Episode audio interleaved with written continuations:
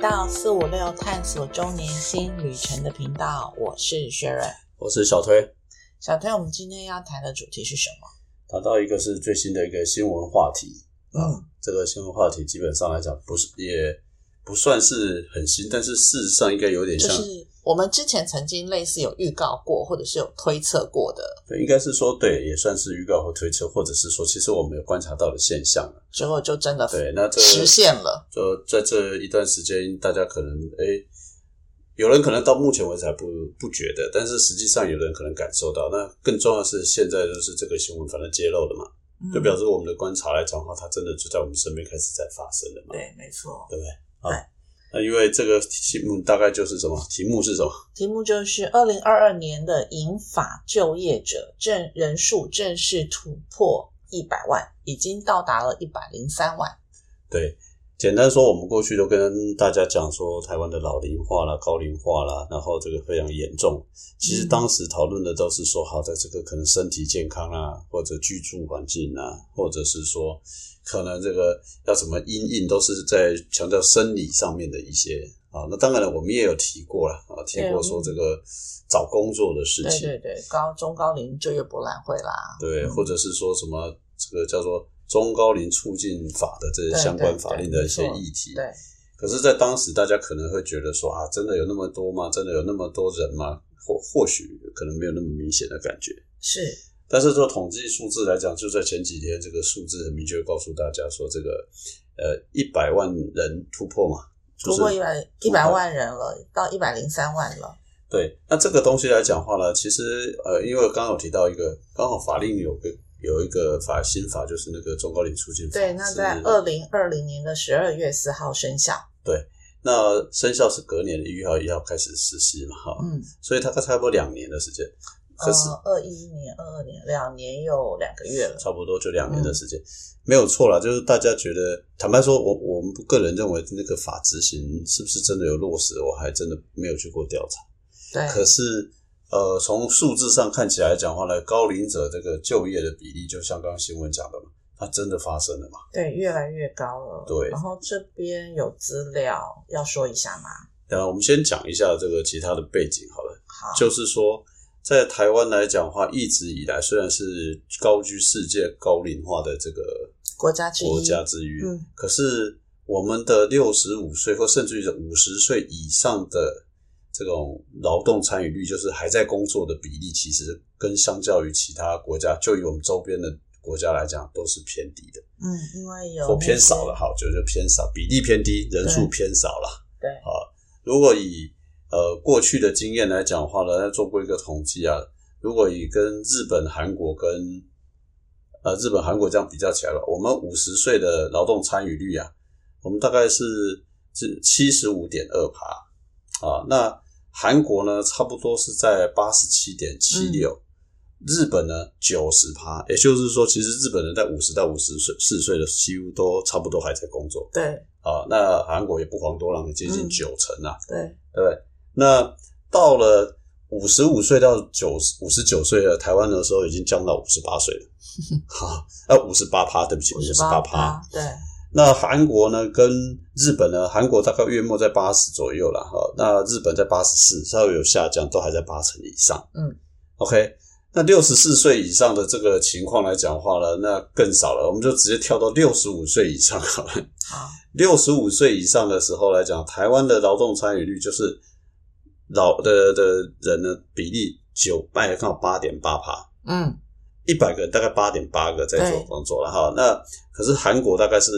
呃，还有二十五趴，不是日本是哦日本二25%趴，好。那韩国国还有嗯三十五趴， 35.3几乎将近三成的人都还在工对作。，我记得之前我们曾经也有讲过一篇这样子，然后尤其说到韩国，他们的退休年龄是七十五岁，哦，不是，对不起，七十五岁都还在工作。对，那当然了，有人会讲说，哎你看台湾很幸福啊，是啊，台湾你要对从这个角度来讲，好像好像是很对幸福，没错是没有没错错。对，可是这个幸福的背后来讲的话，刚刚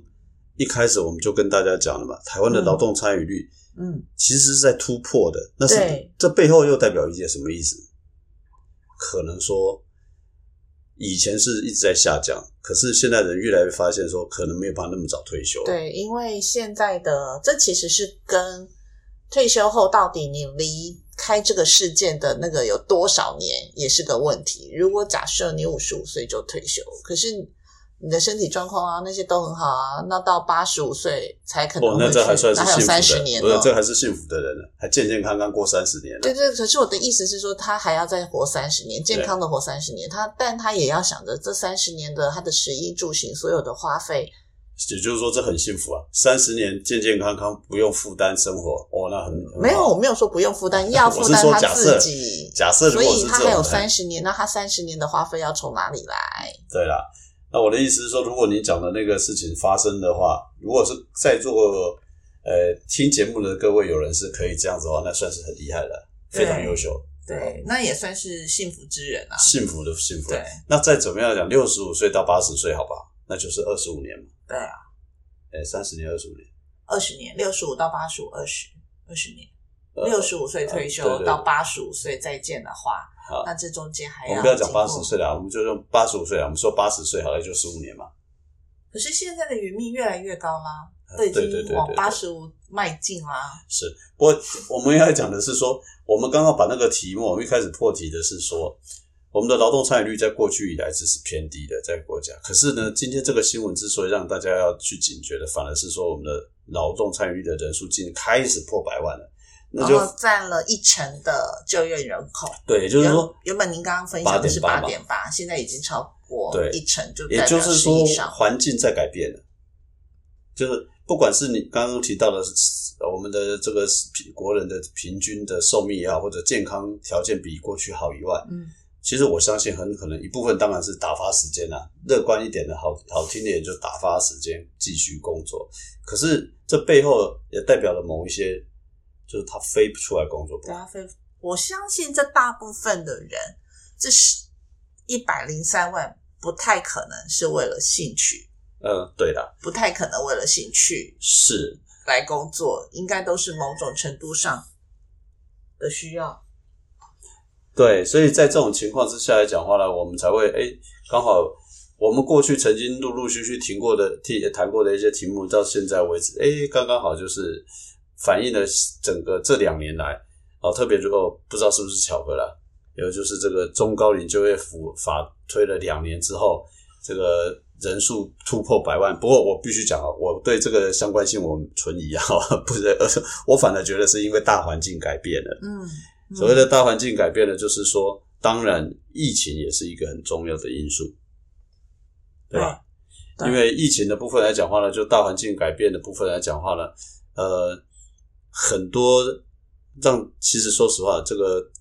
就业环境或者是说呃，造成很多这个工作产业的这种冲击，其实还没有真正恢复啦。嗯所以很多人的工作或者是职场上很被，其实也常会听到，其实不是台湾啦、连国外都很多开始听到裁员，而且是科技业的裁对员。对对对对，对美国不是裁一直都在裁嘛，就是对最有名的那些全部都裁 了。对那台湾你说台湾至少以餐饮业啦，或者是所谓的这种旅行业，这几年一定都是紧缩嘛，或者对裁员嘛对，，只有直到最近吧，直到才最开近始，对，对直到最嗯近，所以也如果那个统计数字谈的是在前呃去年或者是前呃去年以前的两年的嗯话，确实啊，有可能是呃大家景气影响之后，很多人跑出来了，嗯，跑跑跑不理想跑出来，那可是呢，做什么工作，就这从调查数字里面也发现，就是大部分大部分都是我们可以来分享一下。对，大部分做的是以支援服务业占比最高，百分之十五，啊，然后再然后来再过来是电力跟燃气的供应业、嗯也占百分之十五。刚刚那是一五点二五啦，这个是一五点一五，其实两个差距不大啦。嗯然后再来的话就是服务业占十点七五，排名第三。嗯然后第四名跟第五名是用水供应跟污染整治业及营建工程业。重点是在于这些太大的产业别了，我们没有找到细细节到底它讲的是什么，你知对道吗？对，不不晓得。现在应该是说，现在他这边的分析是说，服务业支援服务业其实因为涵盖了保全跟清洁派遣的这些工作，这些工作通常工时比较长，或者是说他的工作环境没有那么好，所以比较难招募到年轻的人去就职。对，那如果说是以这两个非常明显啊，保全啦、清洁啦、嗯这种，可能可以理解，他可能在年纪上面的要求没有那么多对，或者是说也可以去接受啦，应该讲说他也可以接受。再来，这些对于年轻人确实吸引力不够嘛，对对啊，对吸引吸引力不够。那可可是刚刚我们讲说，第二名到第四名都比较其实专业性比较高。我个人我个人的观察，我认为会是因为年轻人可能当时也并没有接着参与，所以他们的根本没有累积到经验值，所以只好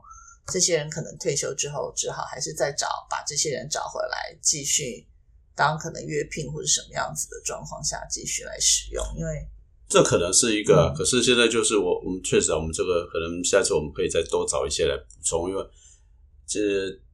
没有说明，真的不知道电器及燃气供应业是指什么。如 果我想的是不是天然气啦、石化啊 发类电的啊、石化类那类，种。可是对石化类大部分都是用你看还有啊，机他这器边比较有讲多啊说用水供应跟污染整治业啊，还有营建业啊。可是工银建程业这个就比较特别，因为特别针对银建，因为银建业确实是需要体力，嗯，其实确实是要体力可是他他他，但是银建业我可以解释的原因是因为有一些虽然也要需要体力，可是呢，就像刚刚讲的，它还是有很多技术性的，但那个技术性的是一种很特别，像我举一个例子，像板模工、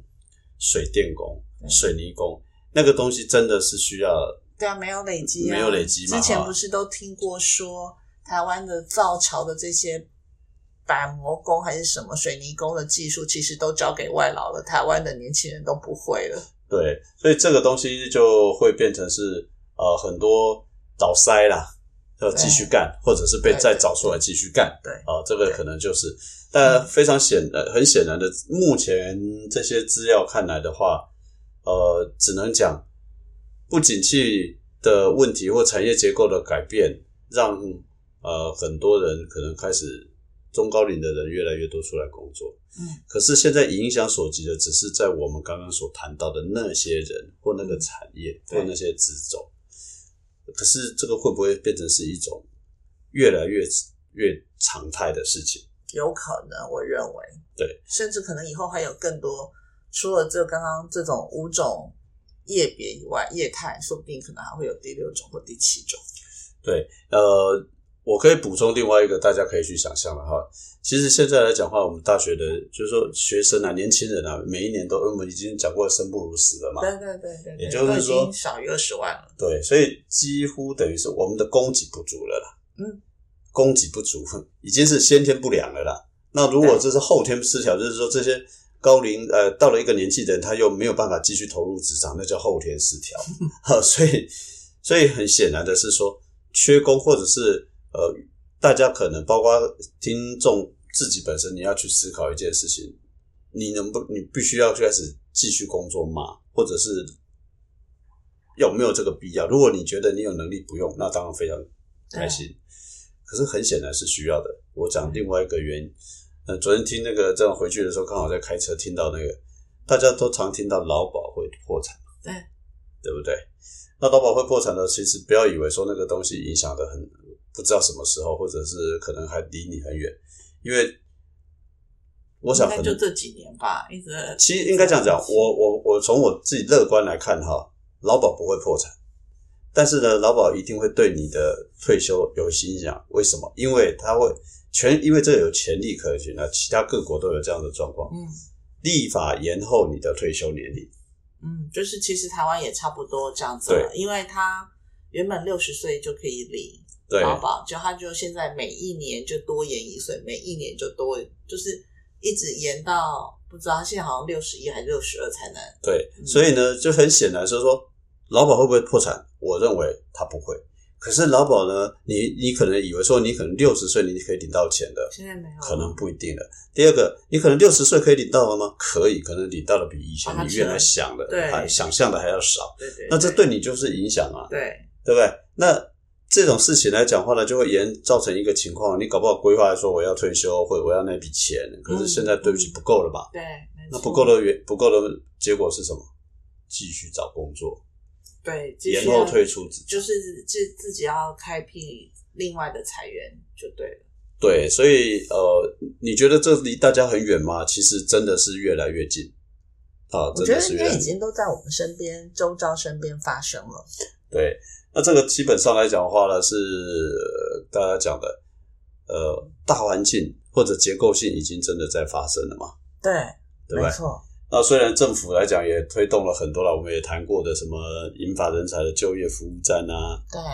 中高龄就业服务站啊，对然后政府包还括立法啊就对就业服务法啊，中高龄就业服务法，可是我们还是必须讲了，啊这这里面有两个两个变数啊了，一个就是企业本身的想法，厂商啊，用人单嗯位，对，职场上面来讲，对中高龄的情况来讲的话呢，其实并不友善。是第一个真的嗯是不友善，第二个部分来讲的话呢，你你觉得他真的不友善，呃，也不是一天造成的，那对，也就我觉是得双方，我所谓的双方就是雇主端的用人单位，或者以及就是自己求英法英高龄者、中高龄者的他的工作心态。，然后呃，再来就是说，企业可能过去也还没有面临到我需要用年中高龄的人来上班 对因为他以前很多能够补充嘛，对，反正退休就是找新人啊，而且退休来之后来找来的新人薪水还比较便宜嘛，对不对？所以从过去以来就是这样子，所以他根本就没有去想过说会面临，可是他现在发现刚刚讲的，人越来越难找。对，还有些工作岗位就是可能真的就你在年轻世代里头，可能真的找不到。啊，这些都可能是原因嘛。对所以我记得那个谁，那个日本啊，因为新闻一下子没有找到啊。日本那里这个日本来讲，有一个公有一个公司，哦，有一个公司专门都用银几岁以上的哦，那个是一个，那个还是韩国的。哦，好，然后呢？然后日本有另外一家公司的部分来讲，它是希望是说你可以继续上班，你也可以出去找工作，就可以去去兼职啊。 OK，我是允许你去兼兼职的，对，就是说你可以继续兼，你又可以用兼职的方式啊、你你因为我没有办法全部用你，可是我还是需要你，那我你也可以用斜杠的方式，他是同意你去找另外一个工作，然后呢来度过这一段时间。那当然对他来讲的话，当然有一个好处嘛，就是说。跟原来职场没有完全脱节，跟原来公司没有完全脱节，嗯可是呢，他又可以说，呃，这企业本身它的负担也少一点，因为他给他的他他外面去找工作有另外一份收入嘛，所以他给他的薪水就可以少一点嘛。是所以这种情况之下来讲是别人他山之石啊、我不知道嗯我们的听众有没有是哪多少是老板哈、这个可能也是另外一个可能可以思考的方法啦，对不对嗯是？啊，没这个错是从企业本身。那至于说目前台湾的法令的积极效果有多少，我也怀疑啊，我还没有做，我还没有去做做做统计。OK，因为它才算新的法令嘛，才两年，所以我嗯认为大家知道这个法令的人可能都还不多。呃，再来，诶，说实话，最重要的应该是诱因太少。你说才雇佣多雇佣一个中高龄才拿几万块钱，那他觉得我要面对的是这么多人，或要改那么多设备规定，那真的是不太划算。 嗯，这是用人企单业位、的企单位业的想法，但反过来还有另外一个就是人才端，就是你说这些银发族退休的银发族，退休银发族或者是对接近中高龄，不一定要退休了哈。中好高就龄是现在的对。我们就说差不多六十岁以上好了，嗯六十五岁这些，不要讲五十岁，我们都很年轻嘛啊。 OK， 那我前两天也是看到一个新闻，这个其实刚好反映了一个问一个现象，就是说有个新闻写了，有个五十岁的中年人去应征一个工作，餐饮工作没有很难，但是呢，老板就请他去做煎台，嗯，就是大家知道，就是煎东就很西像的，那种我不知就是萝卜糕啊，啊什对么对什对么对蛋对饼啊，对对那对对个对那对个地方叫煎台，对，结果呢，那个那个求职者那个求职者，竟然呢破口大骂，人家讲很不爽啊，就跟老板说。你没有看过我的履历吗？我没有做过煎台吗？为什么要我去站煎台这样子？这个其实是反映的蛮好。我一看到那个新闻，我也反应也也在想说，我们很多时候本来就会面临到做新的工作跟挑战，对，对吧？尤其是说，你先不管老板叫你做什么，你去应征的本来就是餐饮业啊。嗯，好，那你可能本来就，我现在我就很想问说，你即便不对监台不熟，那你也不见得是收银的人才 啊，不是应吗？该是说，我我我的我的想法反而是应该是，如果凡是中高龄或是退休再就业的人，好了，不管，反正就是如果你是这个族群的人，那如果别人愿意雇佣你，那但是所有的工作内容您都不熟悉，反而应该要高兴的，至少。老板愿意用你，然后你可以在嗯这个时候，其实可以学习到更多不同的工作的内容跟技巧。当然了，嗯那这个就我相信哈、老板也不会那么笨啊，去找特别找一个你完全没有办法承担的工作，为然后什么？因为交给你，然后砸锅嘛，让对你嘛砸是锅嘛。啊，所以我们刚刚讲的那个例子是在提，是在跟大家分享，是说或许应该这个阶段的时候要更开阔一点的心胸，接受一些不同对，我的想，就像我刚刚讲嘛，只要老板愿意用，你应该要谢天谢地了。对，那我们再想一下，就是说，之所以现在中高龄可能在职场上面跟年轻人的差别就是什么？第一个，比不会像年轻人那样子，这个不好，呃，就是配合度太差了。年轻人相对比较不好配合，哎、因为他比较有想法，或者是因为他们的外务也比较多嘛，对对对对对现在说啊，一下子要去这里玩，一下子要去对对哪里对的对对活动这样子，是那嗯，中高龄的部分，在这个部分来讲的话，本来就比较占点优势。那当然，你可能虽然你没有站过监台哈，哎，可是你应该是有一些社会经验或历练，在学起来理论上比较快一点。对，因为至少我在的家想里法面也，会煮点菜吧？对，不是至少不会叫你是去写程式啊， 啊就是对动脑筋的这种，还真可能在中高龄上会是比较吃亏一点。如果你从来没有学过的话，那当然就会比较辛苦一点。对就是说，你相较于年轻人，一定有你的弱势的跟地你方的。强对强项的地方，那在中高龄以外，也有一些就是说，相对年轻来讲的话，比较强势呃比较优势的地方。对，那其实中高龄其实在面对态度上或工作上来讲，其实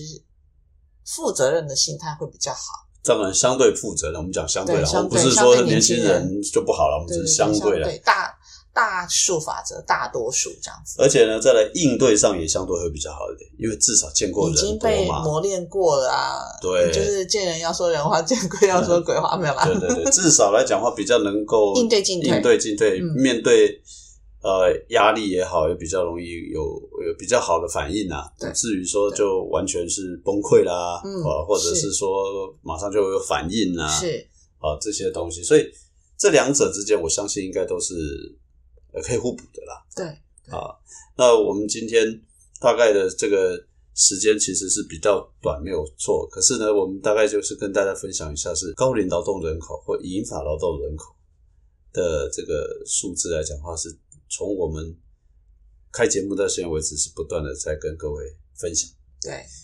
可是现在来讲的话呢，是已经变成是不要讲美事梦实，不要讲美梦这成是真，事就实是啊变成是一个事实成继承的事实。对。而且是我是我们大概也可以推测是它可能还会更多。那应该这种状况应该会越来越人数应该会越来越多才对然后呢，其实未来可能还有机会有人有人去会去做的另外一个